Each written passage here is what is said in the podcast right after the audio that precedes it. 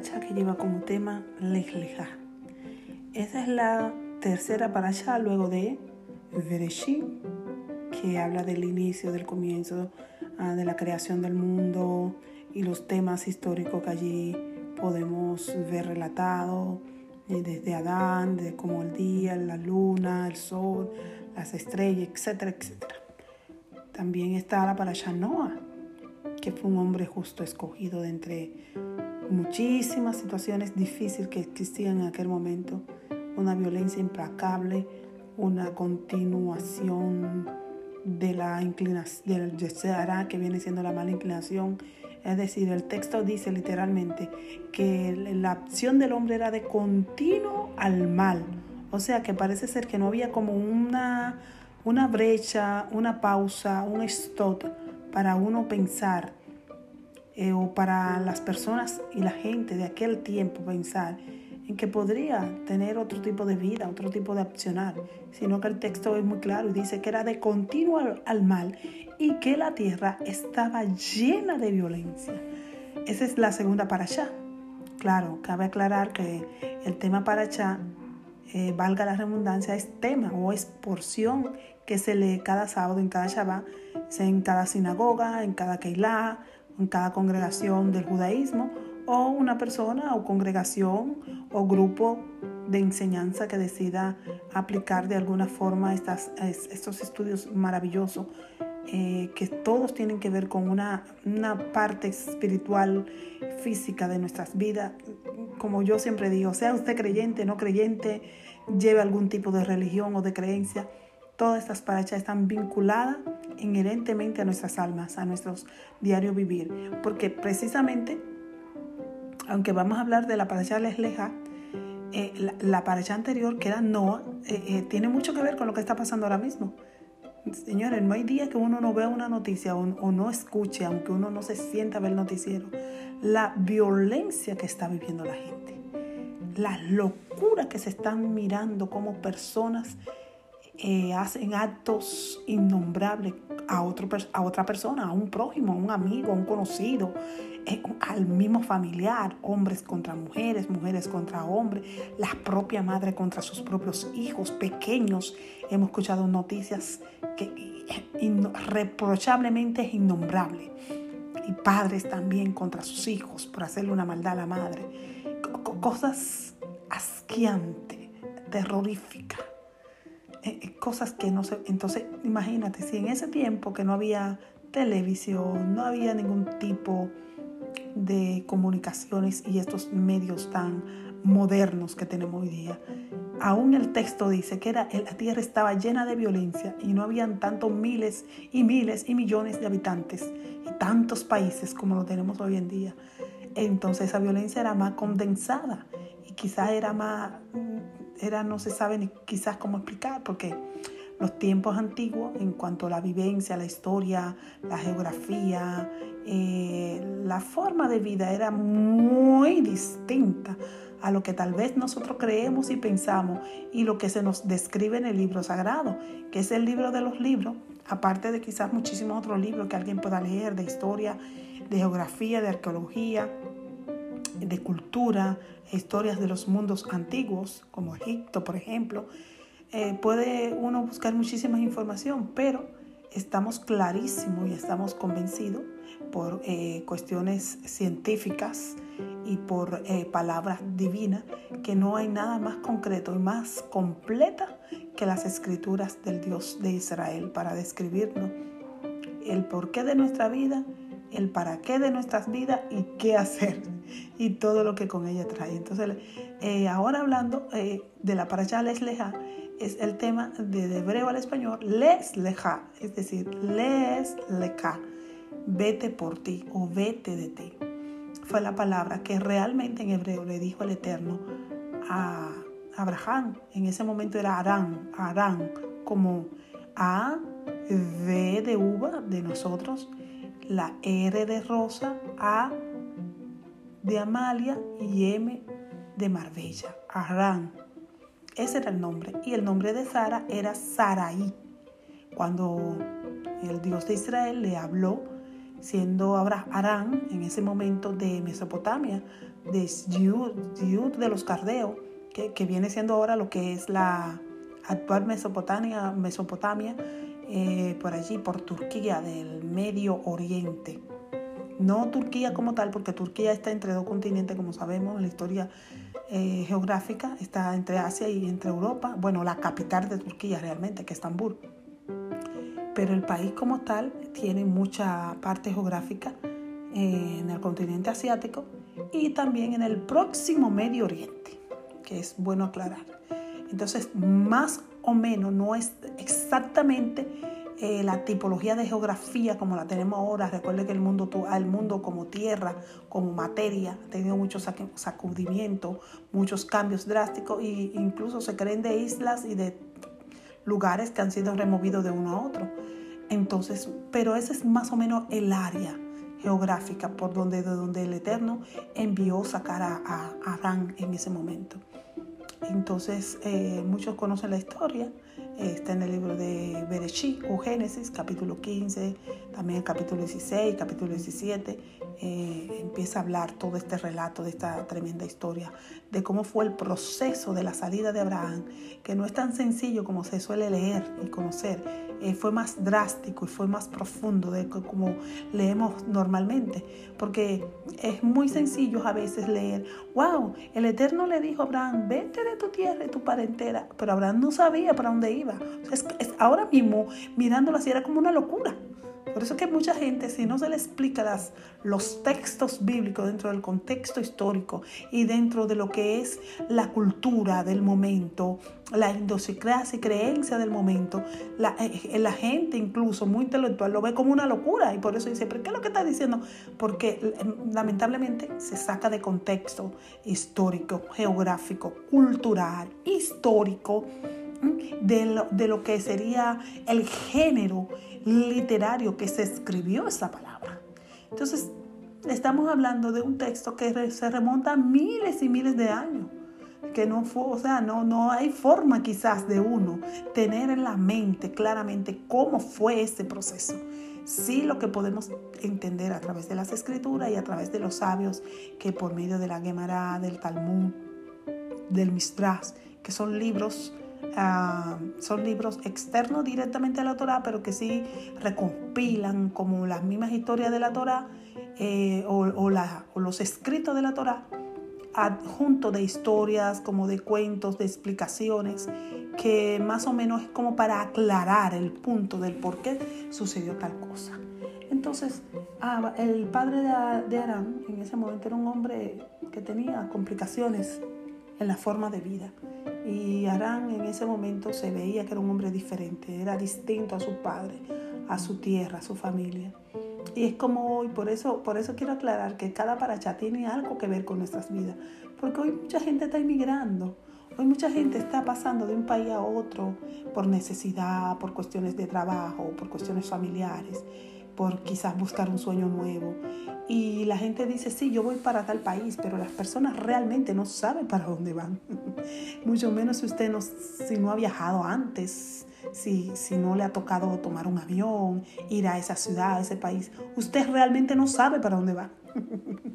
y todavía tiene un billete en la mano, tiene esa seguridad de tener un billete, de coger un avión, de sí, voy, voy a, casa de tal prima o de tal hermana o de mi tía y de ahí voy a procesar y de ahí voy al trabajo o me casé como en mi ejemplo y voy a casa a, la tierra de mi esposa o de mi esposo. Pero usted no sabe para usted no sabe con qué se va a encontrar. Y eso pasó con Abraham. Pero Abraham fue tan duro, como decimos cotidianamente los dominicanos, fue durísimo, que por la emuná, que es la fe auténtica, él dijo, yo te creo, yo escuché tu voz y yo voy a salir. Y ya se había casado con Sarai, que era una, una princesa preciosísima, una mujer hermosa por dentro y por fuera. Eso es otro tema. Y también eh, pudo Sara comprender, porque también una, esposa que su hijo y su esposo en ese momento le dijo, mira, yo escucho una voz de un ser divino, un ser supremo, que me dijo que, que, deje, mi tierra, que deje a Arán, que deje, que deje a lo que sería eh, la tierra de los arameos, de los cardeos, de eh, Ur, de los cardeos, así se, se pronuncia en la escritura. Y quien vaya, entonces yo me imagino que una mujer sabia empieza a cuestionar y a decir, ¿cómo que nos vamos? ¿Y para dónde nos vamos? ¿Y qué vamos a hacer? Pero qué bueno cuando usted está seguro y tiene esa fe auténtica que no necesita de un cuadro, de una experiencia quizá fuera de lugar, de una imagen a que, a que mirar o que decirle. Eh, es verdad, eres tú que me hablas, sino saber esa convicción de tu creador, que cuando Él habla y cuando Él manda, las cosas salen en perfección. Porque el Eterno sacó a Abraham con una gran promesa, que hoy por hoy nosotros somos parte de esa promesa. Por Abraham, después de Adán y Eva, estamos nosotros aquí. Porque Abraham es llamado el padre de la fe, el padre de la emuná, era amigo de Dios. Y Abraham es también llamado Padre de muchedumbre, Padre de naciones. O sea que tú y yo somos hijos de Abraham. Es una cosa preciosa. Y por eso debemos extraer de Abraham, de su ejemplo, ese espíritu de fe ese espíritu de aventureros, pero seguro. Aventurero no quizá por la palabra eh, en su connotación como lleva, sino de ser lanzado, tal vez quizá arriesgado para poder lograr ciertos objetivos. Porque de lo cobarde no se ha escrito nada en esta tierra, en este mundo, en los libros, sino de la gente fuerte, valiente, que se arriesga, que dice, yo voy a intentar esto, si fracasé, fracasé, pero tengo la experiencia, por decirlo así, porque nada es fracaso, todo es por algo, todo tiene un porqué, todo tiene una razón, todo tiene un valor, nada queda por, ah, por insípido después que usted lo hace o lo acciona, cada palabra, cada dicho, cada acción, cada actitud, cada mm, cosas que hacemos y decimos, tiene un peso de gravedad sobre este día, sobre la tierra, primeramente sobre el mundo espiritual y sobre la tierra y sobre nuestras vidas y sobre quien nos escucha. Por eso tenemos que tener mucho cuidado y mucha delicadeza y mucha instrucción con las cosas que decimos acerca de nosotros mismos, de nuestro alrededor, de lo que queremos, de lo que anhelamos, de nuestros sueños nuestros anhelos, porque como que automáticamente a veces decimos, ah, yo quiero tal cosa, yo quiero esto para mi casa, o quiero eh, progresar, avanzar más en esto, pero si no lo voy a lograr ahí mismo, ya usted está tirando más hacia atrás que hacia adelante. Porque no puede hablar una cosa positiva de desear y anhelar, que es válido para todo ser humano, el soñar, el querer crecer, el querer avanzar, pero al mismo tiempo maldecirse. Maldecirse es decir lo contrario a la bendición, a las palabras positivas, a las cosas buenas, a las bendiciones que tú mismo puedes declarar sobre ti. No tiene que venir un, un experto, como se suele decir, o alguien que, que se cree estar más pegado a Dios, o que, como decimos comúnmente, se siente que tiene a Dios agarrado por la mano y que es el que más habla del Señor, el que más ora, el que más lee la palabra, para decirte a ti lo que tú mismo te puedes declarar con todo el potencial, así como Abraham. Pregúntele a Abraham si él andaba con un profeta, con un apóstol atrás, ni andaba con, con gente que le estuviera diciendo tú, Abraham oyó la voz del Eterno que es la voz que hoy tú también y yo podemos escuchar a través de esta misma palabra que tú mismo puedes leer. Y él salió y desde que salió se encontró con pruebas, se encontró con vicisitudes, porque no es que tú salgas y todo va a ser color de rosa y todo va a ser oro por aquí, plata por allí, prenda por aquí, gozo por allí, cosas. La vida es una prueba de cada día. Y la bendición y el éxito y la victoria está de acuerdo como tú la sobrepases. Dicen nuestros sabios que Abraham fue enfrentado a 10 pruebas. Vamos a mencionar algunas de ellas y en otra ocasión vamos a seguir describiéndola porque tiene mucha profundidad. Una de sus primeras pruebas fue esa misma, salir sin saber dónde iba. Una de las tremendas pruebas que tuvo fue que él no tenía, cuando, cuando Dios le dijo, yo te haré de ti una nación grande, ya él estaba casado con Sara y no habían tenido hijos. Esa fue una de las pruebas mayores que tuvo. Entonces él le contestó al Señor, ¿de dónde tú haces eh, gran nación de mí si yo ni siquiera tengo hijos? Si no, si no me has dado hijos, si no tengo hijos yo. En eso también tiene otra connotación, otra explicación, porque él se refirió a él como que no tenía hijo y no mencionó a Saraí, eh, su esposa, que también realmente es la que le podía dar hijo y era, tenía que ser una condición, una conexión y una comunicación como pareja. Eh, o sea, la palabra que va ahí, que ahora nos sirve de corrección a nosotros, que debería haber contestado, si no tenemos hijos, si Sara, mi mujer, no me ha dado hijo, pero digo, yo no tengo hijos, o sea, como él, como persona. Entonces, cuando la, cuando la palabra realmente manda que nosotros somos uno, ahí se le fue un poquito, te sabes, se le fue como ahí la, la conexión a Abraham. Otra de las pruebas fue cuando pasó por el, por el faraón, parón, como se dice. Pues este hombre eh, ya iba caminando, saliendo, y le tocaba cruzar por donde los egipcios, que eran terribles. Los egipcios de ese momento eran fuertes, fuertísimos en cuanto a su forma de vida, de forma de actuar. Eh, no, tenían mucho, no tenían compasión de nadie. Eh, entonces habrán eh, sabiendo y reconociendo cómo era la forma de vida de esta gente porque se escuchaba y el, el poderío del faraón.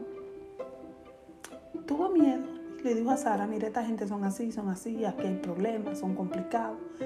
Eh, vamos a decir que tú eres mi hermana. Vamos a decir que tú eres mi hermana porque así vamos a tener más cuidado, un cuidado para ti, un cuidado para mí.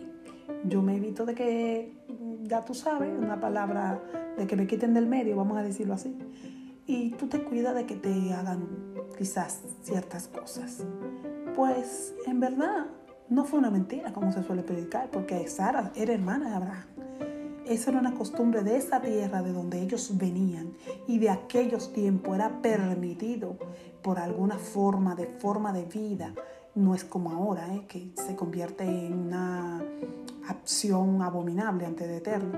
Pero en ese momento, de alguna manera, eh, había ese permiso, había esa abertura de tú casarte con un familiar. Sara era hija de su hermano, o sea, y, aunque era su sobrina, eh, también la cultura y la forma de vida de ese momento y de la cultura donde venía Abraham era que tu sobrino, tu familiar más cercano, era como tu hermano. Entonces, realmente ella, él no, Sara no habló mentira. Era, ella dijo, ese es mi hermano, Abraham es mi hermano, yo, soy su hermana.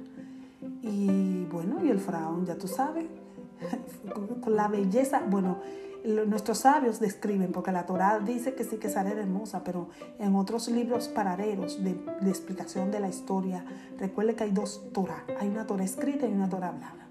Entonces, muchas personas que están acostumbrados, nada más, hagamos un paréntesis aquí, a leer la Biblia como tal, como le llaman, la Reina Valera, la traducción El Nuevo Pacto, total traducción, o la internacional, etcétera, etcétera. Eh, son, son Biblias que nos reúnen unas series de explicaciones como las reúne la Torá eh, original, la Tanakh, o la Torá que, que excluye, incluye los cinco libros de Moshe escrita originalmente desde el hebreo.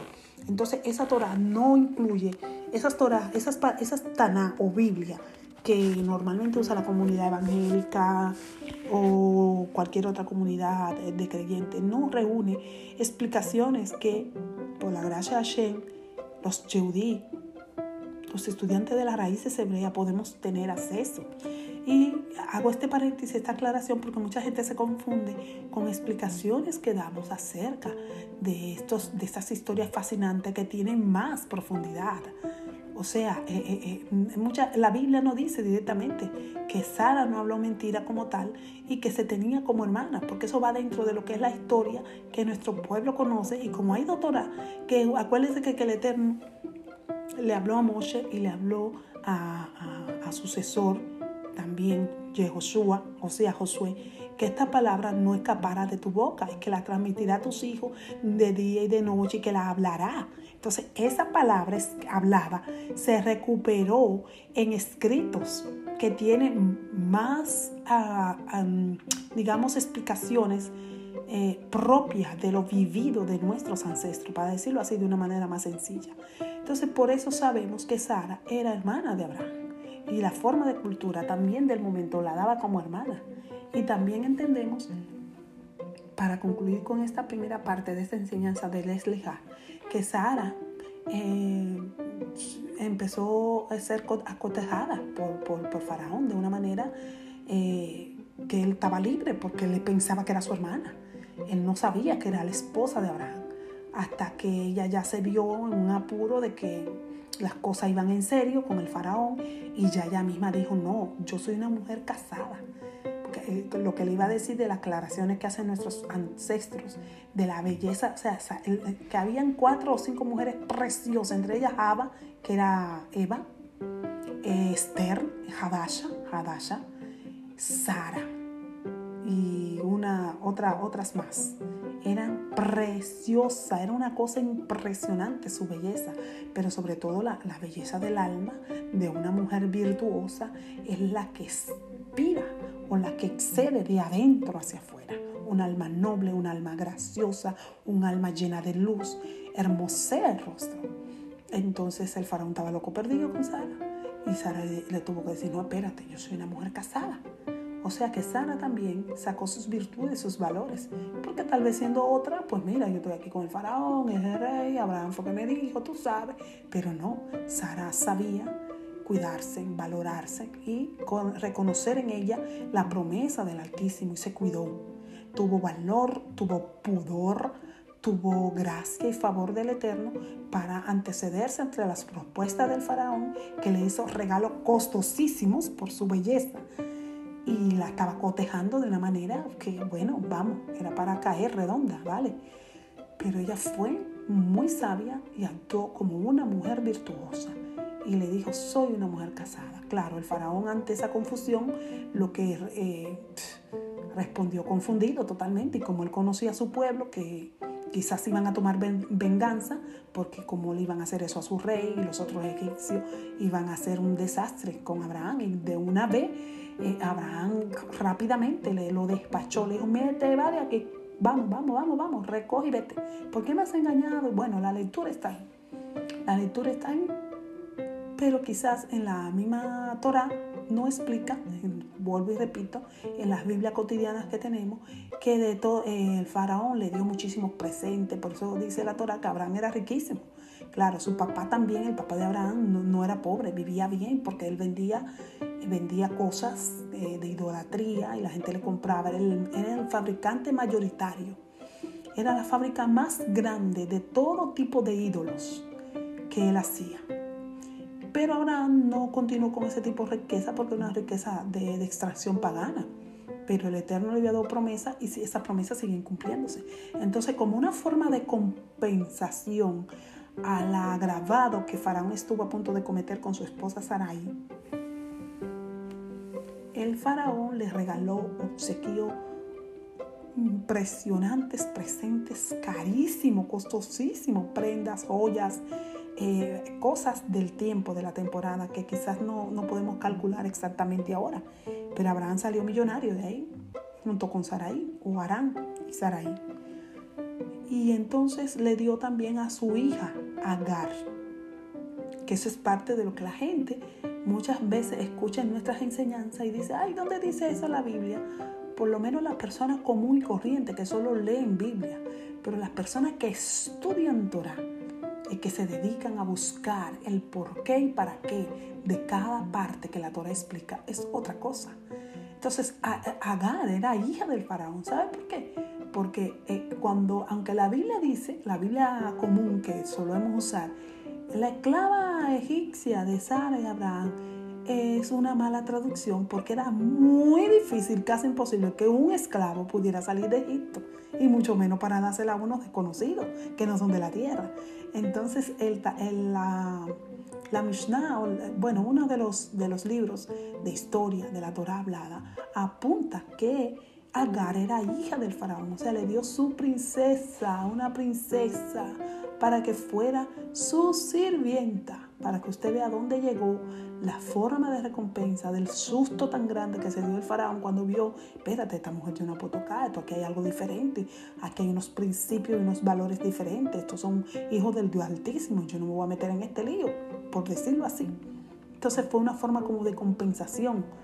Y nada, pues ya la parasha les eh, más o menos queda resumida en lo que es les leja sal por ti, sal de ti, porque quiere decir en la tierra donde naciste, donde estás viviendo, no vas a poder lograr no vas a poder lograr, aunque sea tu tierra, aunque sea tu, tu, tu, descendencia, tu papá, tu mamá, tus hermanos. Hay lugares donde usted está que usted no va a poder lograr la promesa del cielo para usted.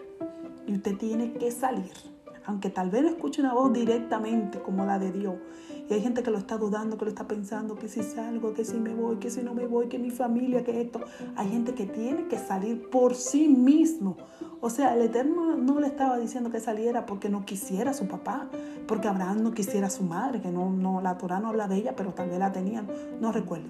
Pero no es porque no quisiera su tierra, sino que para sí mismo era necesario que saliera para que esas promesas de ser padre muchedumbre, que se cumplió 100%, fuera posible, porque en esa tierra no iba a poder ser. Entonces, ¿a dónde va la aplicación de nosotros de la paracha? Ahí mismo. Hay gente que tiene que moverse de ciertos lugares. Quizás no precisamente dejar su tierra, pero tiene que moverse de dejar de hacer cosas que no le están causando bienestar.